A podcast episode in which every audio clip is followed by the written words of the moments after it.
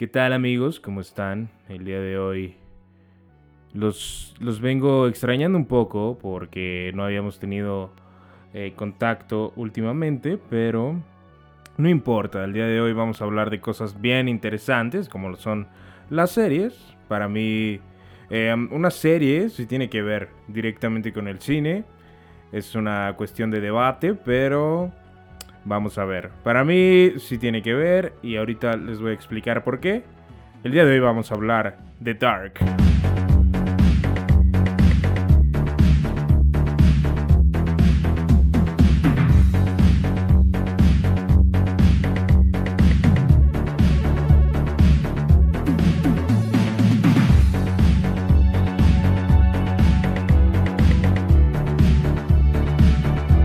Y bueno, eh, como les, les comenté, vamos a hablar un poco de...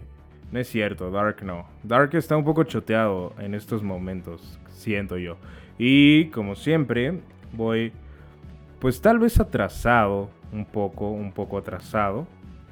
Pero pues yo creo que que sí es importante. Es importante hablar de, de las series que, que están saliendo, pero me gusta ya agarrarlas un poquito más cuando ya acabaron, cuando ya nadie las pela. Pero es, es algo, algo interesante porque muchas personas no pueden ver, no pueden ver las series o películas en el momento que se estrena. Yo sí porque de repente soy muy, muy tetazo en ese aspecto, ¿no? Si me pongo ahí a esperar. Si me gusta mucho, me pongo a esperar la serie cuando sale a las 2 de la mañana si no me gusta, creo que nunca lo he hecho más que... ¿No? ¿Con qué, con qué lo he hecho? Con Club de Cuervos, nada más. Pero em, bueno, aún así es, es importante saber qué onda por ahí. Y bueno, el día de hoy vamos a hablar de dos series, dos series importantes. Me gustaría empezar dando mi opinión de por qué una serie sí tiene que ver directamente con el cine. Últimamente, las series están tomando un tono muy cinematográfico. Si vemos Stranger Things, si vemos Dark, si vemos ese tipo de series extranjeras, nos daremos cuenta de que tienen un tono y un lenguaje cinematográfico muy marcado. De hecho, las películas y las series se filman o se graban, porque ya no se filman, se graban más o menos con el mismo formato. ¿Qué pasa en México? En México tenemos más apegada eh, el formato de una serie a una novela o algo así. Pero, de todos modos, para mí es, importante y es... Eh, creo que hay personas que les gusta el cine y a fuerza les tiene que gustar por lo menos una serie. A mí no es como que me gusten todas las series y no es como que me chute todas las series. ¿Por qué? Porque se me hacen que duran demasiado. Algunas, algunas otras no. Por ejemplo, a mí me gusta ver cuando duran 10 capítulos a lo mucho y el capítulo es de 40 minutos, de más o menos una hora, está perfecto, está cordial. Pero hay series como Hunters, que para mí era una de las series que más esperaba, la empecé a ver y prácticamente en el primer capítulo dije, bye, estás muy chido, todo, pero duran hora y media, casi casi los capítulos. Entonces sí es un poco tedioso, ¿no? Entonces para mí eh, es mejor que duren poquito, que te lo vayas ahí eh, pudiendo hacer el maratón, porque también hay veces que la gente dice, ay no, es que me aventé el maratón, güey. Vi el maratón de la serie y no, no te, no te cuento, todo el día estuvimos viéndola y es como de, güey, si te la echas seguida no la acabas en un día. Hay series que son de dos, tres días, ¿no? Entonces, simplemente, eh, pues me gustan, me gustan las series pequeñas y también no soy casi de aventármelas. Si me gusta mucho, la, la veo en un día completo. Si no me gusta tanto, pues sí, más o menos ahí eh, voy viendo. Eh, bueno, no, no es que no me guste tanto. Si no me gusta o si no me gusta tanto, la dejo de ver. Pero si digo, ah, va, va, está interesante, pero no tengo mucho tiempo, voy viéndola poco a poco, poco a poco.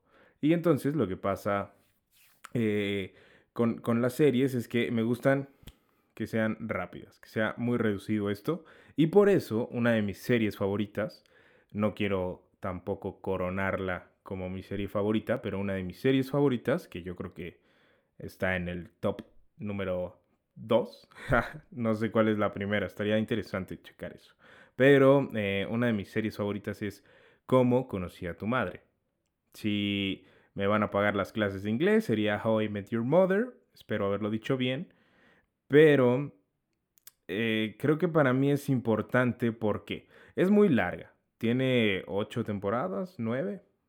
Pero los capítulos duran 20 minutos. Entonces, con facilidad te avientas uno o dos capítulos al día y dices, ya quedó.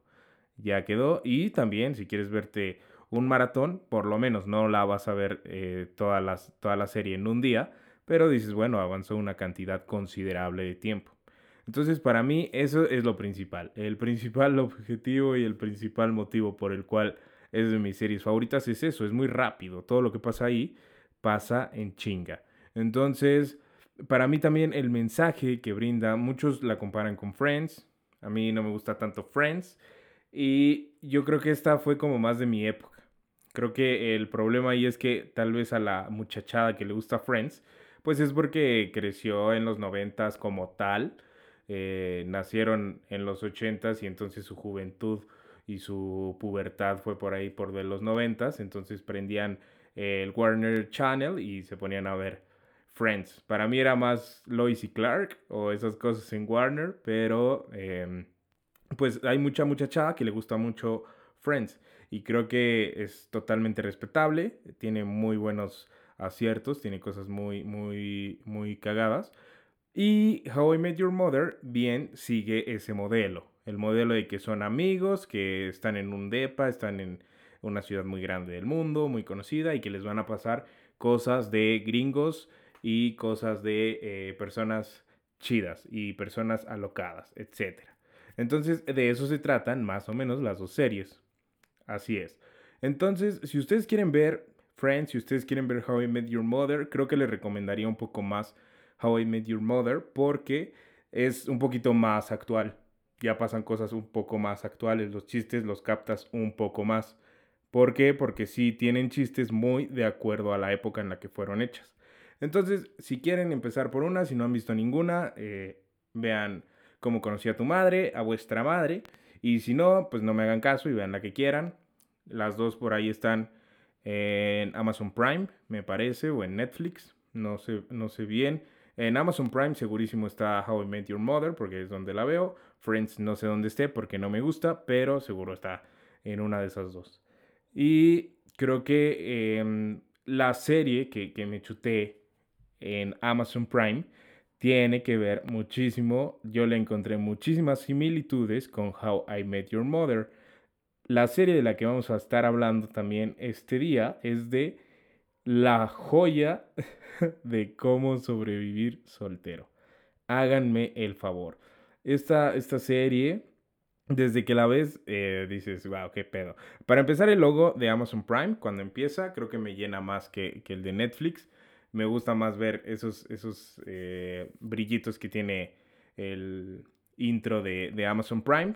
De ahí estamos, no importa que veas, eh, si ves material de Netflix o de Amazon, ahí te va a aparecer eh, tu, comparativa, tú dime cuál intro te gusta más. A mí me gusta más el de Amazon Prime. Y yo creo que em, es lo único, lo único chido que tiene eso. no, no es cierto, no está tan fea. Está, está medio rebuscada. Es la misma historia, igual que Friends, igual que How I Met Your Mother. Tenemos un grupo de amigos que les van a pasar cosas de gringos y de personas cool. Pero es que ese es el problema, que ellos no son gringos ni son cool, ¿no? Creo que eh, cuando nosotros vemos una serie, queremos cagarnos un poco de risa de, las situaciones y normalmente eh, en México se hace un poco esa farsa de eh, imitar o de intentar ser personas que son de Varo. Tenemos el ejemplo de Club de Cuervos, que eventualmente Chava Iglesias era un mamón de primera, interpretaba Luis Gerardo Méndez, interpretaba a Luis Gerardo Méndez Excelsior, no, ¿cómo se diría?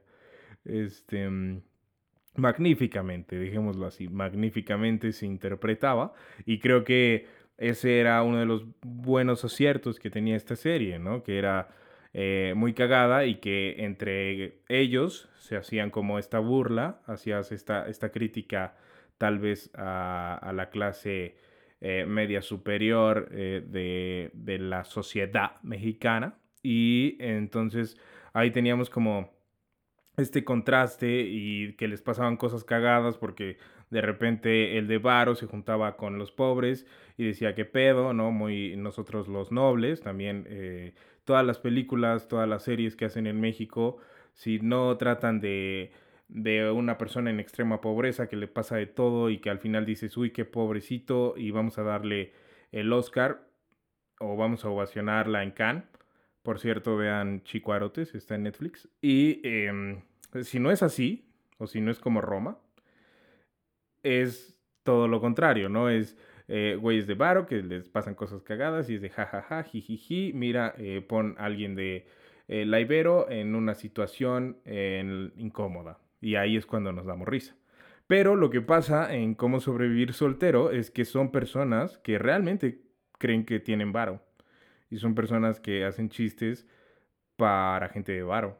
Y son personas que, que están realmente viviendo en la élite no creo que, nunca haya ese contraste, porque el problema ahí es que sí lo quieren hacer, sí quieren hacer este pedo porque cuando van de repente a un depa que no es como el suyo, dicen, ¿qué pedo?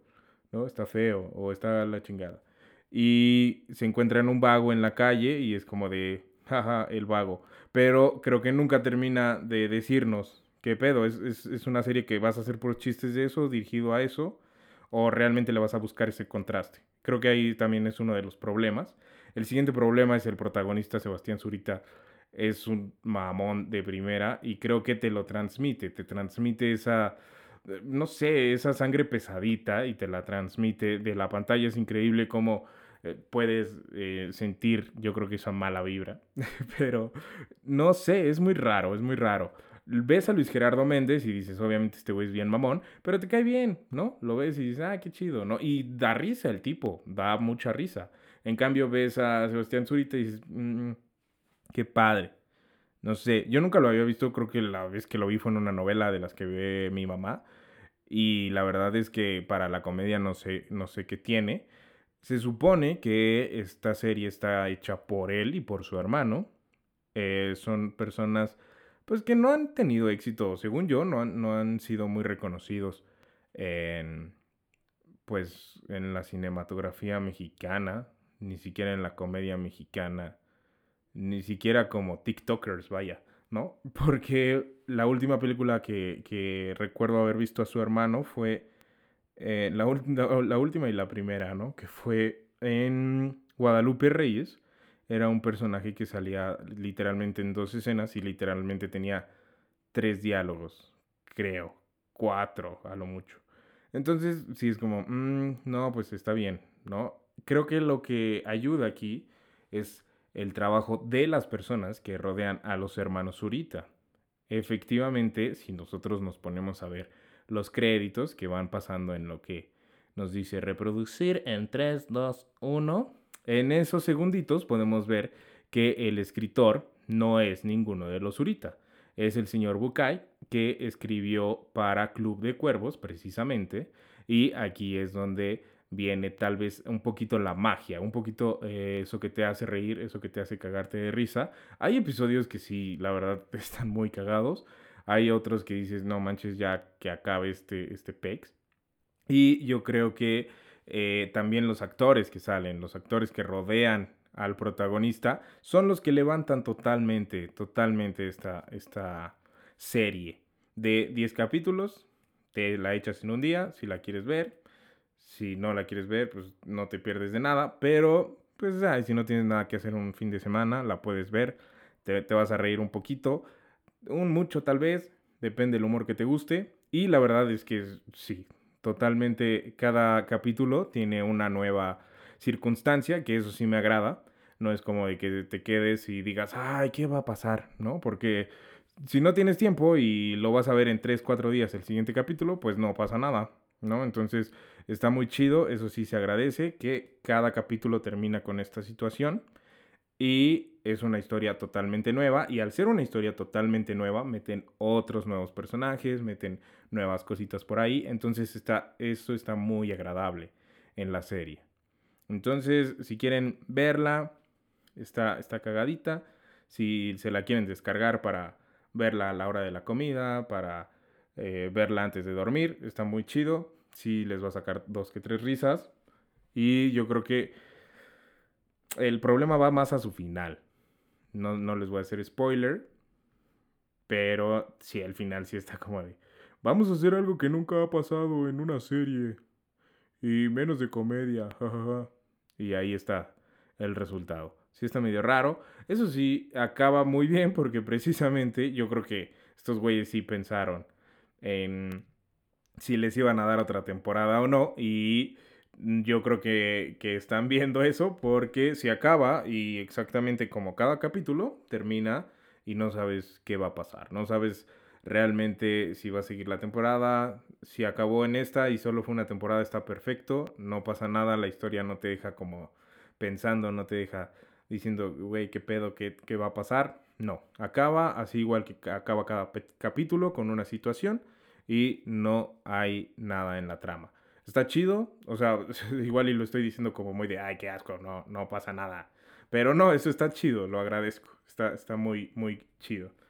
Y por otro lado, yo creo que eh, también, pues es, es, una buena propuesta, yo creo que para Amazon Prime, que, que no ha estado sacando tanto contenido mexicano, está, está chido.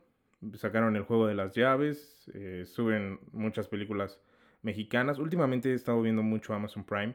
Eh, no es comercial ni nada. Ojalá ya hagan algo conmigo, Amazon.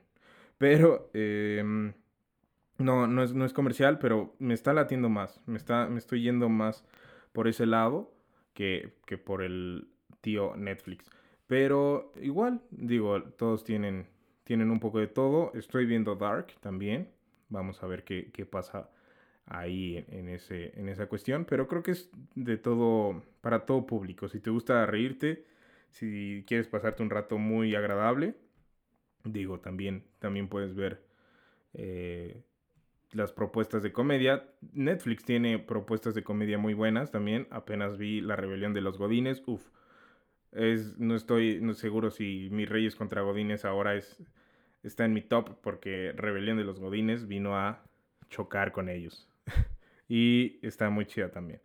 Bueno, aquí acaba este, este asunto de la serie de los hermanos Zurita, que muy cagadamente me acabo de acordar que, que intentaron hacer una película de, de, ciencia ficción o de fantasía. Era un tipo así como El Señor de los Anillos.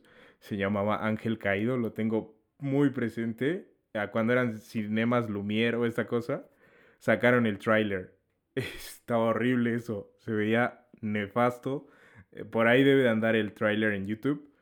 Estaba, estaba del asco. Y esa me pareció muy chistoso porque, digo, eso lo podemos ver desde el tráiler.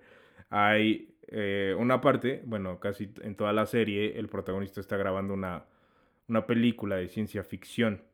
Y eso estaba muy chistoso porque dije, ¿qué pedo? Estos güeyes sí, eh, será una referencia, tal vez porque también el final de, de, la grabación ahí es como de, será una referencia al fracaso que tuvieron porque ni siquiera estrenaron esa porquería de película que, que parecía que iban a, a, hacer. Aparte lo cagado era que los veías en entrevistas y era de, no, güey, es que eh, queremos hacer una trilogía como a nivel del Señor de los Anillos porque México puede dar eso. Estaba de moda las crónicas de Narnia y era de, es que vamos a hacer la competencia. era como de, güey, no va, neta. Entonces es, es muy cagado. Está, está, muy cagada esa, esa cuestión. Me, me acordé de eso y, y quise compartirlo simplemente. y la otra propuesta que, que vi fue en Netflix, precisamente la de La búsqueda es Historia de un crimen, que a diferencia de cómo sobrevivir soltero, eh, nos enseña que los actores de comedia y los actores de backdoor humor sí pueden actuar, ¿no? Sí, sí lo hacen bien. Porque en Cómo sobrevivir soltero salen varias personas que salen en, en esta serie de la búsqueda y, y dices, no mames, qué pedo, ¿no? Entonces sí estaba muy chido porque en la búsqueda sí es, sí es totalmente, miren, los de Backdoor Humor sabemos hacer las cosas bien. Y sí, la verdad sí la saben hacer bien. Me gustó bastante. Está entretenida. Los capítulos igual duran muy poco. Eh, la historia está en chinga. Digo, todos la sabemos. Si no saben de lo que estoy hablando, la serie nos habla del caso de la niña Paulette. Entonces, muchos la critican, muchos le tiran piedra. ¿Por qué? Porque la serie no toma las cosas tan en serio. No es como que digan, ay, no, lo de la niña, pobrecita. Y sí, es algo que tiene que tomarse en serio, pero creo que fusionan a la perfección estas dos cuestiones. El tema serio y el tema de comedia. Al final de cuentas, para mí fue muy agradable, para mí eh, te saca dos, tres eh, chistes, dos, tres risas, está bien, pero al final saben de lo que están hablando, saben que están tratando con un tema serio, te deja también a ti como de, ah, qué poca madre. Entonces, creo que, que lo subieron estabilizar muy bien. Y para mí, las actuaciones estuvieron chidas, menos, bueno, no sé, no sé qué, qué, decir. Ahí sí estoy como un poquito en contraste, porque al, no saber si es drama o es comedia, dices que, que, a ver, no sé, no sé por dónde criticar, no sé qué decir, no sé por dónde tirarle eh, shit a esta cosa. Pero está muy chido, está muy chido. La verdad, si, si tampoco tienen, si, si no quieren irse igual y a la, a la comedia, pueden irse un poquito más al drama, comedia. Y está, está chido. De esta serie, pues, ¿qué les puedo decir? Es la historia de la niña Paulette, que lamentablemente, porque aquí sí me pongo serio, lamentablemente falleció. Lamentablemente hasta la fecha realmente nunca han dicho qué pasó. Nos sacamos de pedo. Y yo creo que, que está bien porque más que saber la verdad, sabemos un poquito qué pasó y nos ponemos un poquito en contexto. ¿Por qué? Porque nos vamos a una época, y aquí también viene un gran acierto de esta serie, una de las cosas que más me encantó de esta serie, es que a pesar de que está hablando de una época que fue hace 10 años, te centra muy bien y te pone en contexto muy cañón. El diseño de producción, tanto eh, las réplicas de, los lugares, tanto eh, de, toda esta cuestión histórica, este, bien eh, informada acerca del, del, caso. Bueno, para mí estuvo bien informada, tal vez algún mamadorcillo por ahí dirá, ay no, güey, ¿Cómo crees? No dijeron la verdad, no dijeron ni la cuarta parte. Para mí está bien informada, para mí está súper bien. Entonces, eh, creo que por ahí tenemos también esta, esta cuestión de que te remonta muy bien a una época y te causa un poquito de nostalgia. Y aquí es muy chistoso porque hace dos años, tres años, los ochentas para nosotros era, veíamos una película de los ochentas, veíamos algo de los ochentas y era de, wow, ah, ya, ya tiene mucho que pasó, ni siquiera habíamos nacido, ja, qué chido, la mejor época. Y ahorita estamos viendo algo que pasó hace 10 años. Y que hace 10 años ya sacan un iPhone 4 o sacan un BlackBerry Curve y dices, güey, yo tenía uno de esos. O ponen una canción y dices, güey, no, man, esa la pasaban en el radio. Hasta las lonas que ponen de la niña, dices, güey, eh, yo pasabas por ahí o veías las noticias y ahí estaban las lonas, eran esas, ¿no? Entonces te remonta muy, muy chido a una época que fue hace poco relativamente, pero que la brecha tecnológica, que la brecha cultural se abrió tanto que nos hace pensar que ya tiene mucho tiempo que pasó. Y eso también está muy chido. El vestuario, eh, toda esta, esta cuestión, te hace pensar que estás, que estás en el 2010. Entonces, eh, creo que eso fue lo que más me gustó. Está, está muy chido. Y pues véanla, véanla, véanla. Sin el afán de criticar, no es una obra que saque el contraste mexicano, que te digan, aquí también vemos a, personas de varo tener pedos de personas de varo, pero al ser muy real, no caemos en lo mismo que cómo sobrevivir soltero, que es, ajá, sí, tienes varo y luego qué. Porque esa es otra incongruencia, regresando a cómo sobrevivir soltero, es otra incongruencia que tiene. Es como, primero te dicen que son súper de varo y en el capítulo 5 te dice que ya no tienen varo. Entonces, ¿qué pedo? ¿Eran súper de varo o ya no tienen varo o qué pasó? ¿No? Entonces es como... Y dejan de hacer esos chistes. Esos chistes y esa, esa entorno que se sentía de que eran súper de varo. Es como de, mijo, ¿qué pedo? Entonces, ¿eres de varo no eres de varo o qué te pasa? Si eres de varo, pues por lo menos contrata a los extras, porque también eso, eso es malísimo. Se ve que si gastaron en irse a grabar al no sé dónde, locación, etcétera. Y los extras, ¿qué pedo, mijo? No manches, por lo menos hubieran hablado a los primos o a, ver quién quiere salir, banda, y ya, ¿no? O sea, también es como, eh, en esa cuestión de producción sí está un poquito malita. Sí es como de, no manches, dénselo a alguien más y seguro hace un proyecto mejor. Pero bueno, se supone que lo pagaron estos güeyes, entonces cada quien hace de su vida un papalote o con su no sé qué, un papalote. Y regresando a lo de, a lo de la búsqueda, creo que es, es, muy también muy necesario verla así, por fuera. Sin el afán de criticar, sin el afán de encontrar el frijol en el arroz. No, no, no, no, porque ahí sí nos vamos a ir un poco decepcionados, ¿no? No, no te da la verdad eh, pistas o no te da cosas eh, críticas a la sociedad. Mucha gente dice, es que, güey, están sacando eh, la verdad, güey, es que se están metiendo contra Televisa, güey, es que se están metiendo contra el gobierno. No nos olvidemos de quién hace las producciones en México. Eh, la verdad, el ambiente creativo en nuestro país es un monopolio y todos se llevan con todos. No es como que haya una competencia real, realmente no lo hay. Y nos vamos, esto me hizo recordar cuando salió La Dictadura Perfecta, que era de, güey, es que las películas, como tal, el señor Luis Estrada siempre ha tenido películas muy polémicas que poco a poco mmm, fueron cayendo un poco de mi gracia. Y al momento de ver esta película que trataba más o menos de un caso similar, porque era, de, es que es lo de la niña, Polet, y es cosas así, güey, o sea, y acá es lo mismo, te están diciendo, solo que aquí te dicen es la niña Polet, y en la dictadura perfecta te decían, son las niñas no sé quién. Entonces, pero era más o menos lo mismo, la misma historia y con un fondo muy, muy parecido.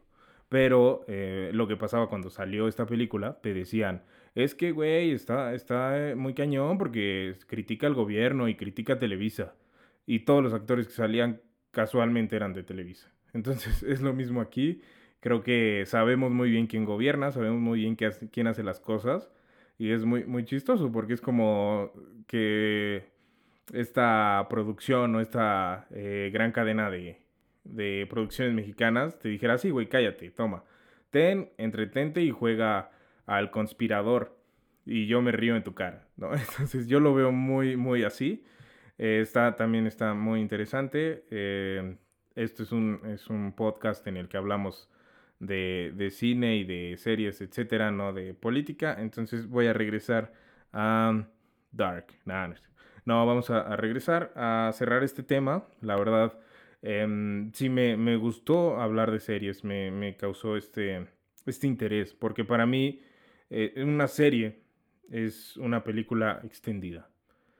Es la, percepción que yo tengo acerca de las series. Es prácticamente lo mismo. Es una narrativa, es eh, un pedo visual que te va, al final de cuentas, te va a contar una historia con imágenes. Las dos tienen tomas muy buenas. Al, principio sí se notaba lo que era para home video y lo que era para una sala de cine. Ahora ya las dos cosas tienen mm, muchos, muchos puntos a su favor. Y para mí es eso, es, una forma de expresión, es expresar con imágenes, expresar eh, con música, eh, contar una historia. Y de hecho, punto para mi favor, tal vez, es que las series tienen un poquito más de tiempo para expresar eso. A veces se pasan de tiempo y dicen, no manches, un capítulo en el que me digas, no manches, se la pasó todo el capítulo con unos niños y estaban ahí perdidos y al final regresó a su casa y dices, ajá, ¿y qué pasó ahí? No, no me contaste nada realmente. Que también ese tipo de capítulos tienen un porqué. Es como un descanso en la historia. Pero eso me voy a informar mejor y lo hablamos otro día. Pero es, también tiene porqué. Y están haciendo una serie, los que las hacen bien, por un motivo y por la cuestión de contarnos una historia. Y al final de cuentas, por eso han sido un boom en los últimos tiempos. En esta cuarentena, seguimos en cuarentena, lamentablemente, al menos yo. Y en este tiempo ha sido un buen aliado estas plataformas. También este, por ahí vamos a, ver qué onda. Eh, ya, ya hablamos un poquito de Netflix, de Amazon Prime. Y me gustaría también que me recomendaran otro tipo de plataformas. Disney Plus no, porque todavía no llega aquí a nuestro bonito país de México City.